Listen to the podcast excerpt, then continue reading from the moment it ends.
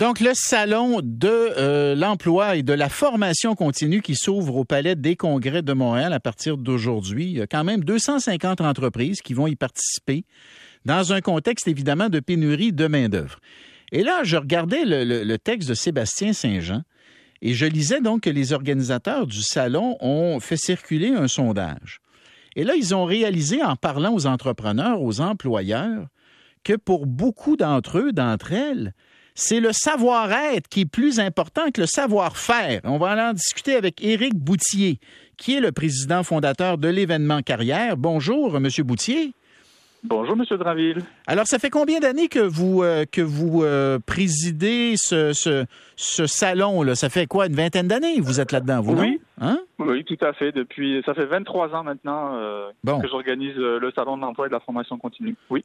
Donc, vous l'avez vu évoluer le, milieu de l'emploi, vous avez le marché de l'emploi, et là, on, se rend compte que l'employé recherché aujourd'hui, c'est pas nécessairement celui qu'on recherchait il y a 20 ans. Parlez-nous d'abord de cette histoire de savoir-être plutôt que de savoir-faire, ça me fascine, ça, moi. Oui, ben, ah, ah, vous avez raison. D'abord, le marché de l'emploi, il s'est complètement transformé depuis, depuis plusieurs années. Euh, d'abord, face à la pénurie de main-d'œuvre qu'on vit. Euh, euh, et donc, les entreprises sont de plus en plus amenées à, se, je dirais, se faire belle.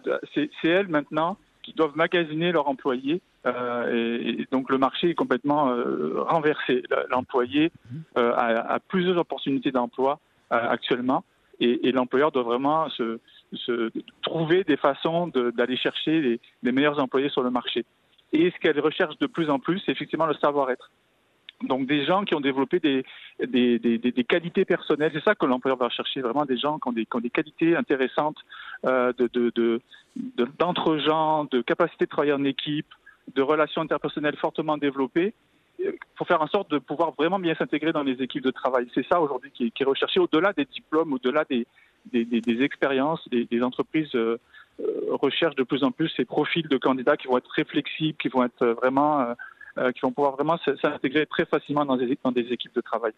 Et ce qui est remarquable aussi dans ce sondage que vous avez fait circuler, c'est à quel point euh, les employeurs vraiment se démènent pour euh, essayer de convaincre les employés de venir chez eux avec toutes sortes de trucs. Quelles sont les deux, trois choses, mettons, les plus importantes là, que vous disent les employeurs pour aller recruter des employés, particulièrement dans la jeune génération? Ben, la génération Z, aujourd'hui, on va l'attirer, euh, on va la, recruter, euh, pas seulement à cause du salaire. C'est le salaire, ça va d'ailleurs pas rentrer forcément en, point numéro un, mais des fois en deuxième, troisième position. Ça va être de leur offrir euh, beaucoup de flexibilité, beaucoup d'autonomie. C'est une génération qui veut travailler sur des projets de façon autonome, avec un système de, je dirais, hiérarchique très, très horizontal. Donc, de pouvoir vraiment travailler sur mes projets de façon autonome, euh, leur offrir bien sûr de la conciliation travail-famille, c'est très important pour eux. Donc de la flexibilité de temps de travail, des horaires adaptés, pouvoir faire du télétravail, des, formules hybrides, comme on, les, on, les, vit de plus en plus euh, après en période Covid. Euh, on, sait que les entreprises se sont adaptées et offrent maintenant aux, employés de pouvoir travailler un certain nombre de jours à la maison, d'autres jours au bureau. Donc il faut que les employeurs les offrent un espèce de package, là, si je puis dire, pour vraiment les les recruter et aussi bien sûr les, les retenir parce qu'il y a tout l'aspect de la rétention. Hein.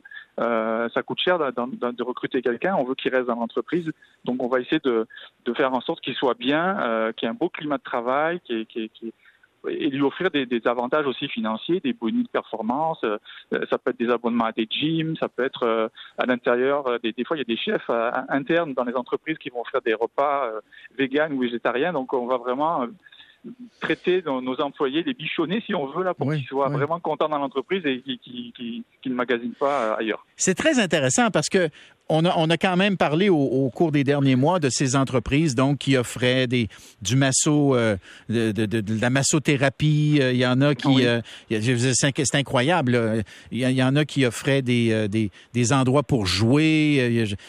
Bon, puis on pensait que c'était comment dire exceptionnel, mais on se rend compte que c'est de moins en moins exceptionnel. C'est en train de devenir de plus en plus la règle.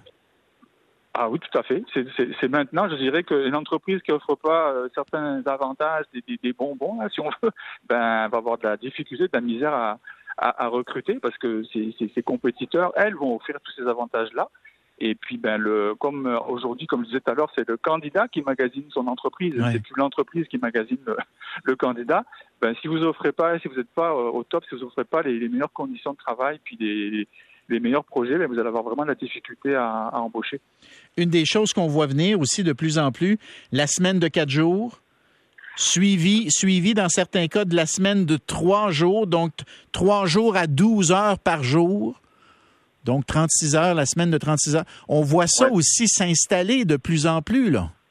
On voit ça, effectivement, on voit ça. On voit aussi beaucoup de la flexibilité. Il y a même des entreprises, euh, certaines entreprises qui offraient des fois des, ils appelaient ça des vacances illimitées. Donc, l'employé pouvait prendre le nombre de vacances qu'il voulait. C'était peut-être un peu extrême, mais euh, on, a vu ça des fois dans des entreprises de dire, ben, chez nous, si tu veux prendre euh, six semaines de vacances, OK, à condition que les projets soient réalisés. Tu peux aller jusqu'à six semaines ou sept semaines de vacances. OK. Certains employeurs vont, très loin pour, euh, vraiment offrir le maximum à, leurs employés, qu'ils soient heureux dans l'entreprise. on se laisse avec cette dernière question. Un, salon de l'emploi dans un contexte où il nous manque des employés, pas des emplois, est-ce que ça a encore sa pertinence, M. Boutier? Ça a encore sa pertinence pour plusieurs raisons. D'une part, euh, cette méthode de recherche d'emploi, elle est unique. Il n'y a, que les salons qui permettent de rencontrer directement un employeur, en face à face, sans intermédiaire, sans virtuel. Là, on est dans un contact humain. C'est très important dans le recrutement. Donc ça, je pense que ça a encore sa pertinence. Et c'est un salon aussi qui est très inclusif. Donc on, on s'adresse vraiment à tout type de population, des personnes qui vont être en situation de handicap, des personnes, euh, des nouveaux arrivants, c'est quand même important dans notre événement.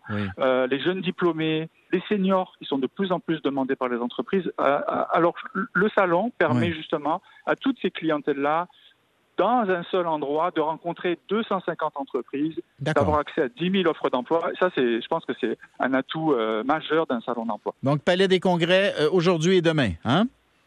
Aujourd'hui demain, aujourd'hui jusqu'à 19h et demain de 10h à 18h, euh, le salon sera ouvert. Est-ce que ça coûte quelque chose? Est-ce que ça coûte quelque chose? C'est complètement gratuit. Tous nos événements sont gratuits.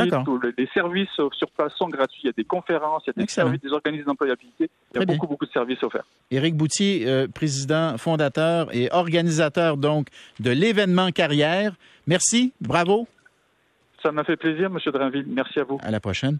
Alors, euh, quand il parlait des seniors, vous avez bien compris, là, on parle des retraités. Hein, les retraités qui sont effectivement un, bassin de main-d'œuvre euh, qui intéresse de plus en plus nos entreprises et entrepreneurs. Euh, après la pause, les trois ans des inondations à Sainte-Marthe sur le lac.